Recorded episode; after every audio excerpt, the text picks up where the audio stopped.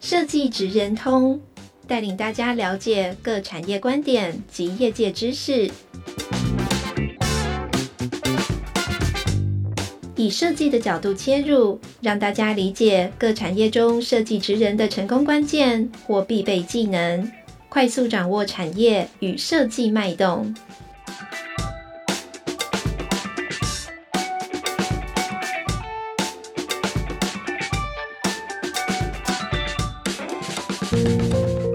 各位听众，大家好哈，欢迎收听设计职人通节目哈，我是台湾设计研究院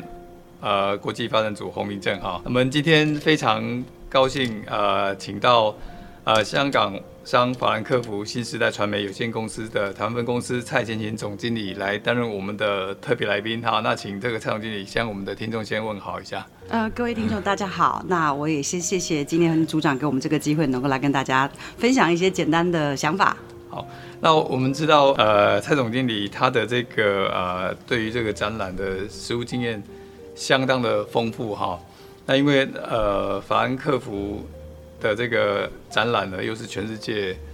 最受瞩目的，呃，尤其是在呃家具家饰哈设计品牌方面是最重要的一个展览哈。所以，我们今天也邀请到蔡总经理来帮我们啊、分享一下德国的法兰克福参展的经验谈。先谢谢蔡总经理哈。那我们首先是不是请蔡总经理先自我介绍一下您的经历跟贵公司的业务？好。呃，那我想我是法兰克福在台湾的分公司，那我的母公司我就不多说，我是一家呃在法兰克福市的一家展览公司。那我背后的这些股东其实就是法兰克福的市政府跟德国的邦政府。那台湾分公司在台湾其实在地成立已经将近三十年了，因为我们是一九九四年成立的。那这个分公司刚开始最主要的功能，实际就是协助台湾的企业，当他有去海外参展去参展的需求的时候，我们在从咨询或者是相关服务的提供的角度，去提供台湾厂商相关的咨询与参考，以及协助厂商最终如何落实在海外参展的这些效益。那后期当然我们也开始做一些，比如说展览会的举办，我们同时间在台湾以及在东南亚，我们自己也举办一些我们自己的展览会。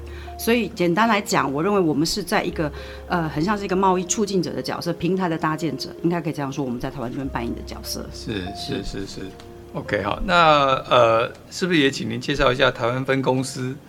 呃，要怎么样跟台湾的品牌合作，或协助台湾的品牌透过展会介绍到欧洲市场？是是是，那呃，我我想大家理解，就是说台湾一向是一个以大量制造为基端、出发点为强项的一个国家。是。那我相信这几年来，大家其实都理解到，尤其在消费品这个领域，因为智慧，因为大量的制造，它其实已经没有太多的技术门槛了。我说实在话的，那反而就是说，如果你要在这些东西里面加入附加价值，是应该要让，比如说呃，设计。元素或者一些其他的东西，让这个大量商品的制造出现它的附加价值。所以，我们认为说设计这一块的东西要怎么样跟你大量制造这边去做一个结合，这我们认为是一个很重要的切入点。所以这几年来，我们当然在推广这个平台的时候，我说实在话，我们大量服务的厂商还是以这些大量制造的呃这些产产展企业为主。但是，当然我们也开始陆陆续续关照到，就是说，如果说台湾有一些知名的品牌，他们能够来参加，其实我们也透过很多的方式，比如说，我们也透过跟公协会合作的方式，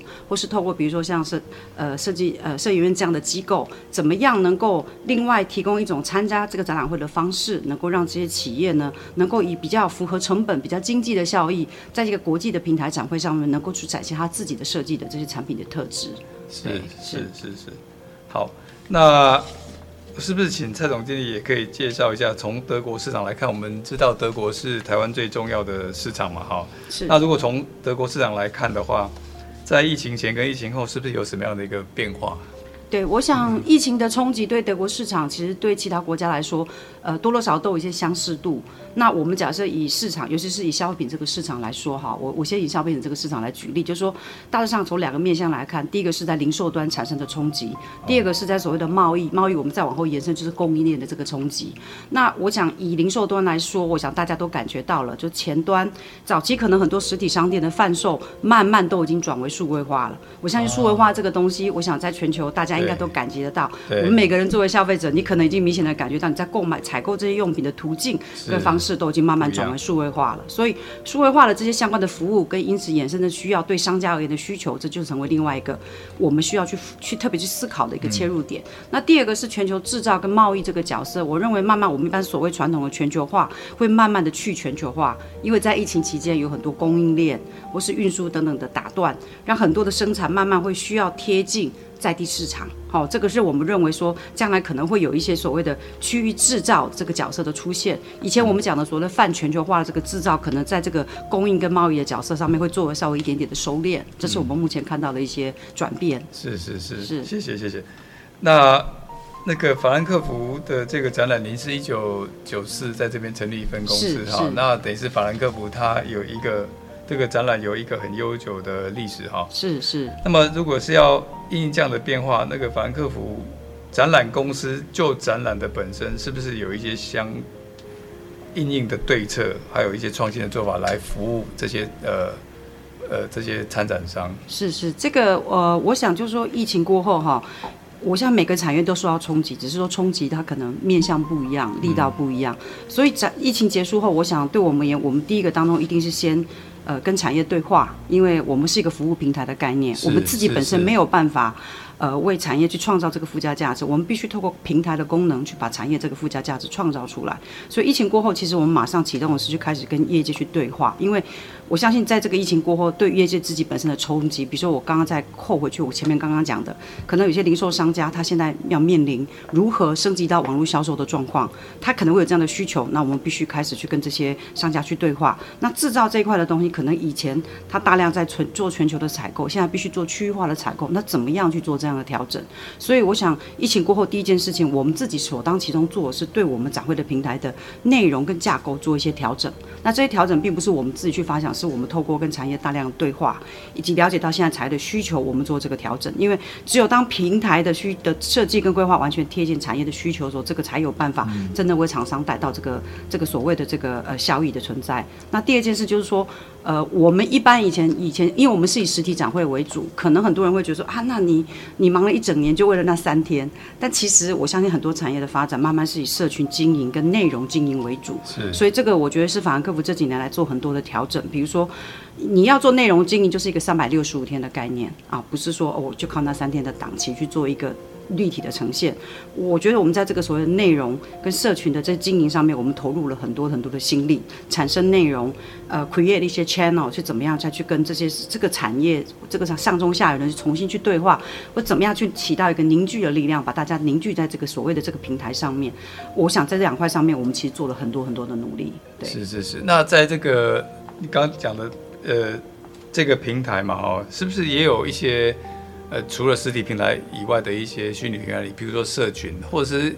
有没有未来有没有一些构想在做线上的一些虚拟展览，或者是线上的媒合或相关的这种这种哦？这个其实我们刚才都在做，但我刚没有讲太 detail，是说因为有些东西是我们家自己的商业平台，哦、对，那我就 okay, okay, okay. 我不好意思在那老王卖瓜。其实我们自己就是说，除了展会之外，是，我们也开始提供一个网络平台，就是说这个平台是可以让厂商去上传自己的产品的，你甚至可以在这个产品平台去交易。哦，哦那当然这个是一个附加的服务，并不是说我们一定要所有厂商都去参加，有需求的厂。商，我们鼓励你来使用，这是第一个。同时间，我们开始做很多所谓的这个，嗯，呃，webinar 的这些活动的呈现。因为 webinar 同就是我们刚刚讲，你要。针对产业的一些想法，重新去跟凯业做沟通。对，尤其在数位化的转型这一块，我想我们跟所谓的这些，因因为在在德国消费品，我们要考虑到是说，我面向的最主要在在大家这一群，可能买家就是零售商店或是中间的这些贸易商。好，我先讲说这是很我们 B to B 平台很直接面临的观众。那这个族群他要面临是他要生存嘛？他怎么往下生存？我们也在这个生存的这些方式，这些营销的方式。上面跟他们做了很多很多的 seminar，所以我们在这些比较我认为比较教育性质或者比较呃提供 informative 的性质的 seminar 上面，我们做了很多的规划，甚至我们是有系统的、有主轴的，一整年规划下来，希望最终就是说在前期跟大家作为这种概念上的这些 align，那 align 完之后，到最终我们一个大型的展览会去呈现大家在实体世界里面能做出现的一个最大的交集。好，所以我觉得这个东西是我们做了很多的努力的工作。是是是，等于是展会方面也做了很多应应的创新做法，来因应这个市场的变化哈。对。那另外再请问您，是不是对于这个台湾的品牌或者是设计品牌进入欧洲市场要注意的事项有哪一些，以及建议？因为我我就我们以往带领台湾品牌进入呃去参加法呃法兰克福 Ambiente 的经验哈，我们以往有一个特别的区域都是提供给设计师品牌是是来参展，那么也是。呃，欧洲或德国媒体的最有兴趣的啊，镁光灯的这个 焦点哦，那你们还是会维持这样的做法吗？哈，那那其他的这个品牌，呃，能要进进入欧洲市场，是不是有哪些要注意的事情？哦。我想进入这个市场的话，我想大致上我们简单从软跟硬两个面面向来说，硬就是说对这个市场当中一些商业的运作机制，我当然认为大家需要熟悉。好，就是这些我就不多说。比如说，包括你进入后，你有一些自己的智慧财产权的保护，这个当然一定要知道。那第一个就是说，因为消费品这个东西毕竟是贴或贴近生活的，尤其是假设说你是个设计品牌，你要去呈现设计的精神。那我觉得设计这个概念在每一个国家都有自己很深层的文化底蕴在里面。那我们当然会建议设计师说，假设你要卖的东西，你出现除了你自己设计的概念能体现你自己国家的这些文化底蕴之外，那你又要卖到一个市场去，你也要那个市场之间出现一个互动跟交流的概念。没错。所以，我们其实很鼓励设计师，就是说，哎，你应该去看看，在这个国家这个市场当中，你可以透过城市参访，或者是说你自己个人旅游经验，甚至这个展会参观的经验去看待，哎，这这个城市这个市场的人，他们怎么样去生活？这生活底蕴当中这些元素代表的是什么意义？那么设计的元素呢？怎么样把设计师本身所代表的这个国家的文化跟当地的市场做一个结合，这可能就是一个非常非常漂亮的双赢的状况了。这个是软的部分，我们建议就是说，产品的设计这些底蕴的部分，设计师可以多考量。那硬的部分就是我刚刚讲，假设你已经准备要进去做生意，那有一些知识产权的保护、商业法规的理解，那这个当然很基本。我相信大家都需要有基本的了解，才有办法在这个市场去运作嘛。是是，您讲到很多的重点，因为依依照我的经验，我们在带领台湾设计的品牌到欧洲的时候。他们可能对自己的创意或者是说设计方面，他们很有自信哈，但是他们对于这个市场的了解、商业上面的报价怎么样跟通路往来这部分是比较欠缺的哈。那我们在行前还必须帮他们密集的 这这这个没办法，因为你们毕竟是专家嘛。是是是是是。然后我们希望他们能够在欧洲找到欣赏他的作品。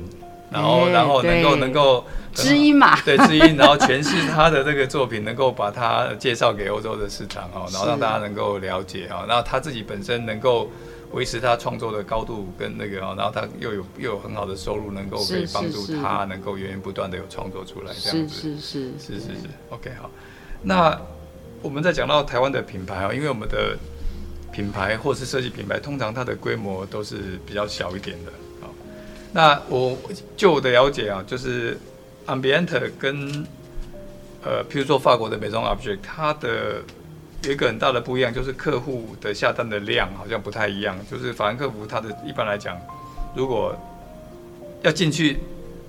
拿到这个单不容易，但是如果拿到有一个单，通通常它的量都比较大。但是以我们比较小的规模，往往会应付不过来哈。嗯嗯嗯。或者是说能够会分摊的运输费用，造成终端的价格有些偏高了哈。等等的这些问题，那您对我们的这个设计品牌要进入欧洲市场有没有什么建议或看法？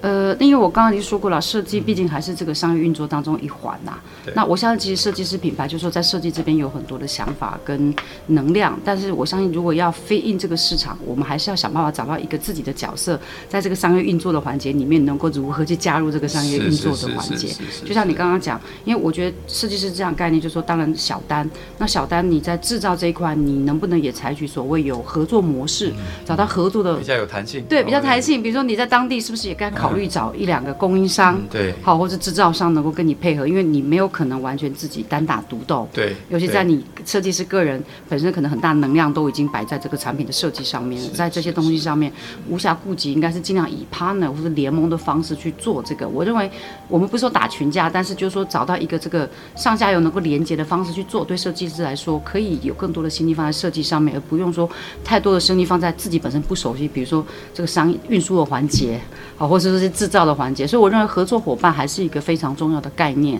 这就是为什么我们说，我们还是鼓励设计师去看，在这样的国际性的场合当中，有很多的机会可以找到合适你的合作伙伴。是，你不可能什么事情都自己做，这个是真的有困难的。是是是。那也许你的设计的创意，就像你讲，找到知音。那么在泰在德国这些有一些比较小型的这些制造商，反而他能够为你生产你的创意的产品，对对，由他在当地直接做行销，那么你提供的是这个真的是源头的创意，可能在这个整个管销的成本上面就会大幅度降低了。那这样可能是一个比较有利的结合的一个简单的例子，我们应该这样说，对。是是是是是。OK，好，那我我自己的个人经验了哈，因为我我我最后疫情前还有去过，还有去法兰克福的 Ambiente 了哈。就像你讲的那个 Ambiente 是它是一个很大的平台，是那。我们那时候是好像去参加的馆叫做 Loft 嘛，哈、啊，对，Loft Loft 那个馆。那大会也运用这个平台，也办理很多不同的对设计师的合作啦，或是鼓励很多奖项，譬如说 German Design Prize 就是在那边颁奖嘛，哈，还有 Design Plus 或 Solution 等等的奖项，在鼓励，比如说 Kitchenware 的，还是很多各种不同的活动在那边产生哈。那现在现在在疫后，或者说疫疫后，或者说呃新的情况。呃，市场情况的时候，这个展览的对 design 的这个 community 是不是有什么新的想法或做法？未来，对这个我可以简单分享一下，因为我我刚才已经提过，就是说消费品这个这个这个产业，特别是跟设计的元素是有很高度的挂钩的一个关联性的。对对。那您刚刚提到那个，比如说 loft 的，那是我们以前一个专区。那其实现在我们对于年轻设计师，我们有一个很主很主要的主轴叫 talent。talent，talent 这个主轴，我相信是非常重要的。对。那这个 talent 就等一下我们现在常来讲 IT 产业的 startup 的概念，啊、新创的概念，对不对？对对，那 startup 当然这是我们讲的是 IT 产业，但我当然我想就是说，在这些这个啊这个这些所谓的这些 consumer 的领域当中，其实我们是非常欢欢迎这些新的设计师。那为了要鼓励这个新的设计师，怎么样能够慢慢的进入这个所谓这个商业的这个操作模式当中？就是您刚刚提到，我们其实还是有一区叫 talent，那么会用比较特殊的方式去呈现，就是说用比较弹性，比如说可能是。是呃集合性的摊位，那这集合性的摊位就面积小点，但是提供一样一个可能性，让你把你的创意展露出来。是，是，那这个可能参展成本各方面的的东西会稍微低一点点，让让设计师能够用一个比较。呃，设计师的概念的方式去呈现他的产品，那因此在展览会的平台里面获得这个所谓的关注，就像你刚刚提到 talent 那一句，其实是很多媒体的关注点。对对对对对对，对。然后第二点是，就是说我们展会当中，其实我们每年都会推一个所谓的呃 ambient designer，对，我们会从全世界就是说去挑选一个设计师。啊，来跟我们展会今年的主题做一些合作，跟做一些环节，然后由这个设计师去规划一个特殊的展区，好、哦，然后用用这个展区当中，就说利用我们厂商的产品，让这个设计师透过这个特殊的展区去呈现他的想法，比如说他认为在设计的世界当中，他认为哪些东西是重要的，我们在这个特展的展区当中去跟大家分享这些概念，是。对，所以我们明年 designer 是一位意大利的设计师，他也在国际上得过很多的奖项的，好，那明年我们跟他合作，他他就会从他的观点去呈现他设计师的观点，那我们在我们的会场里面用展示的方式呈现他的创意跟想法。他非常有 talent，他是 Elena。Elena，对对对，哎，你也认识哈？一个意大利非常有名，他本身也得过很多很多的奖项。是是是，非常好。因为因为我我觉得那那因为其实 Ambiente 其实是呃全世界同类的是最大，而且也是楷模。因为我二零。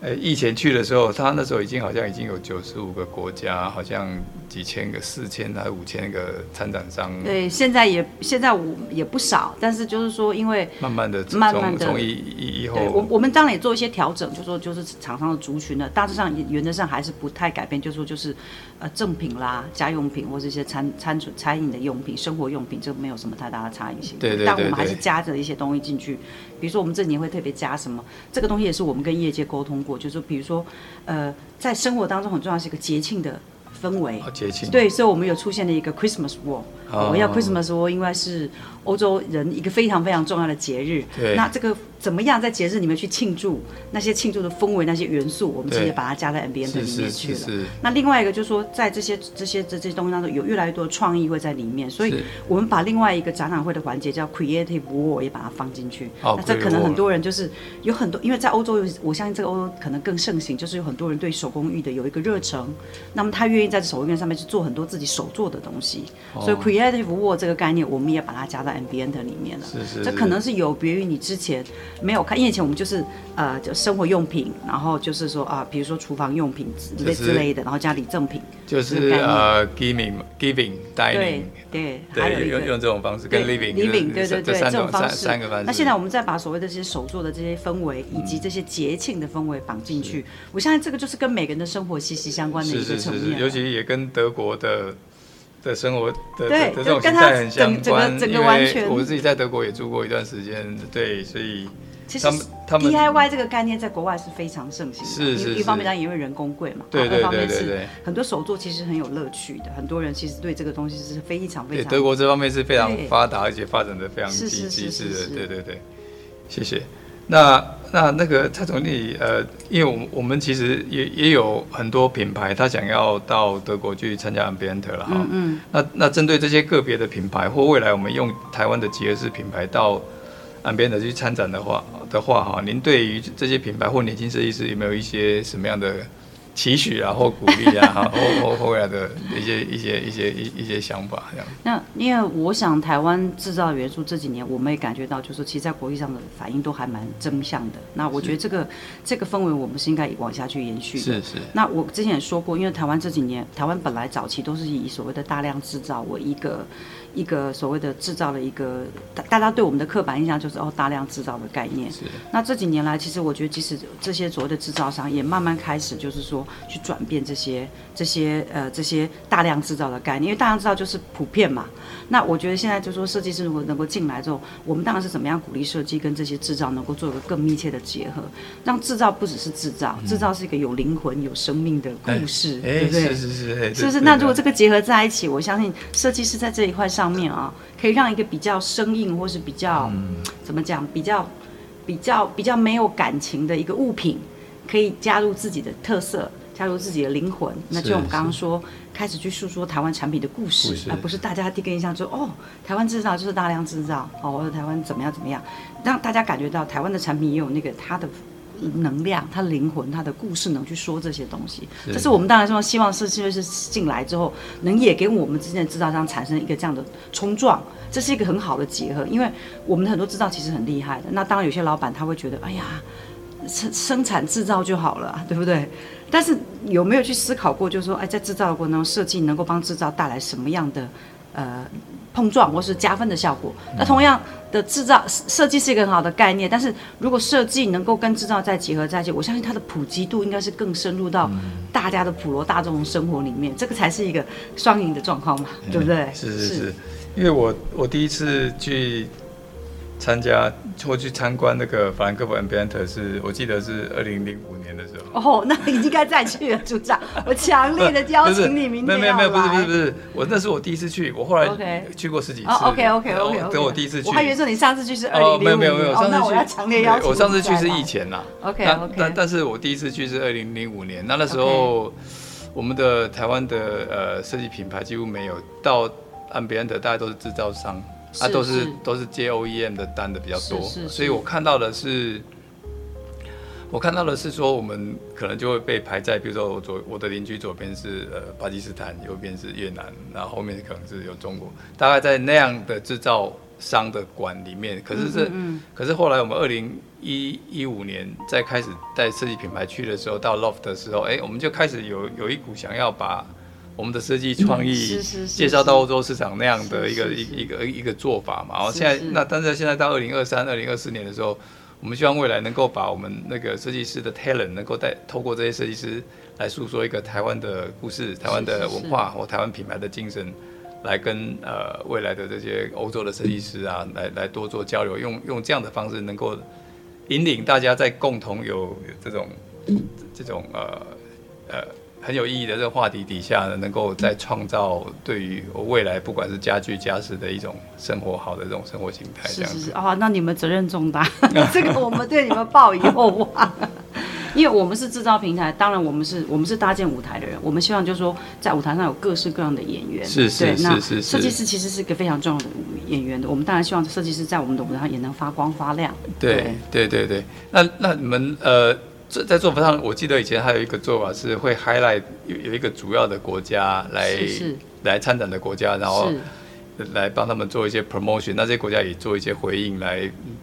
提供一些晚会然后展演活动，我们还有在持续做这样的一个。呃，我们没有说在，我们没有特别强调 partner country，但是有些产品我们会特别强调有一些比较有主题特色的一些呃产呃展览的展区，比如说我们明年应该会是以两个国家为主，那这个两个国家倒不是说什么特别国家，是说以区域性，比如说 North Steel、Scandinavia 就是斯堪的亚北欧的风格，所以这北欧的风格，因为这这个东西在欧洲一直一般来说普遍接受率是较高的，所以我们还是会。会有一个地方会特别去推荐大家去看的，说以北欧风格为主呈现的，一些居家的风格设计的一些家用品的展区，这个还是会存在。是是。那么第二个就是亚洲的元素是日本，好，日本它本来就说他们的有一些设计当然也很有自己的风格，本身自己就已经很有自己的风格。日本以前也曾经当过我们的 partner country，对对，你也应该知道。那这几年我们不特别去 highlight 这个，我们反而是说哦，从每一个区域性当中，它有一些比较有。Iconic 的这些角色的的文化，因为我相信这个北欧的文化这几年在台湾也很盛行。是是是，极简。这这个也不是说特别讲哪一个国家，说哎，这个这个形成这个区域性的一个文化风格。那日本自己向来就是自成一格的。好，所以日本的文化在那边也会有一些特别的，呃，我们会对他们有一些特别的 highlight，让他们去 feature 这些东西。那我们当然下次希望下次能也有机会成为我们一个这样所谓的海岛文化。啊，对台湾这个海岛文化，对不对？对对对对对。OK，我我们非常期待有这样的一个机会哈，能够跟那个安比安德再做更进一步的合作。像我自己也办过那个文博会嘛，哈。是是。其实我们。国内的类似的展会比较少，那通常也不是私人企业在办的。那那那能够办到像私人企业这么成功，其实岸边的是我们学习的一个典范呐，也是这个典范。对啊，所以所以你刚刚讲到的那个 talent 那个区域，我记得我记得 talent 是呃可能会以学生为主。学有有邀请学生，或者是说刚毕业的学生，对他这个会经过有个筛选的筛选的过程。对，然后另外还有一个叫做 Next，以前还有一个叫 Next N E X T，就是说他、嗯、呃。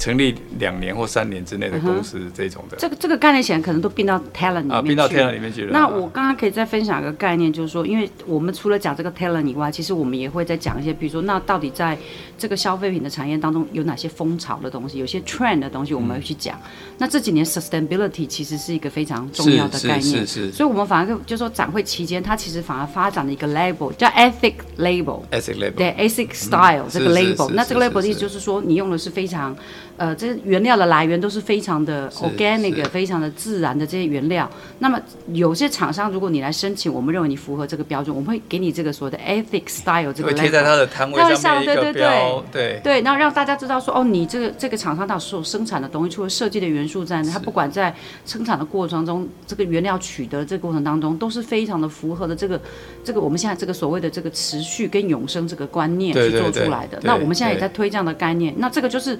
可能跟设计没有一定的关系，但是是说在这个消费品的产业当中，我们可以看到了一些比较趋势性的一些趋势。那也就是说，这个风潮，包括这些材质的应用等等等，会越来越趋向这个风潮。也就是为什么我们会去给一个这样子很简单的 label，那希望去 highlight 这些厂商，就是它有这样制造的元素，去彰显它在这上面的贡献。这是明年当中我们很重要的一个一个一个一个元素，我们也跟大家分享一下。就我刚刚讲的 ethic style 这个概念，是是这个这个非常重要哈，就是尤其是像。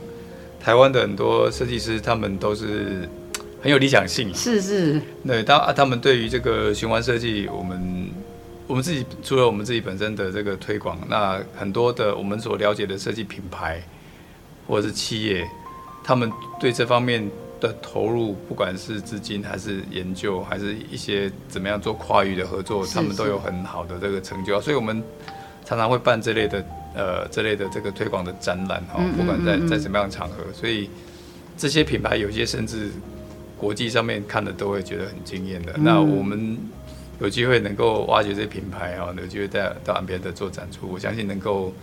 跟欧洲这边做一些很不错的交流，这样子。这个我们是很期待，因为我觉得像像这样的东西，就是我们可能需要有一个比较专责的一个 facilitator，就是一个促成者，去搭建一个这样子。因为我们毕竟是平台，平台就是一个 B to B 的概念。对。但是我们需要有一个推手，怎么样把这些设计品牌再让它在这个舞台上面同时能够发光发亮？对。这个我们 always 是乐意提供协助的。对对对对，我们也也我自己本身呢，也希望有能够在有有这样的一个机会。把这个台湾的品牌再带到欧洲最重要、最大的这个德国市场，能够有进一步让我们的设计的品牌有进一步的，我们非常拭目以待。对对呀，OK，那那今天也非常谢谢啊蔡云总经理啊拨空来接受我们的的的专访哈，那谢谢。那设计直人通啊非常啊感谢各位听众的收听，好谢谢大家，谢谢谢谢。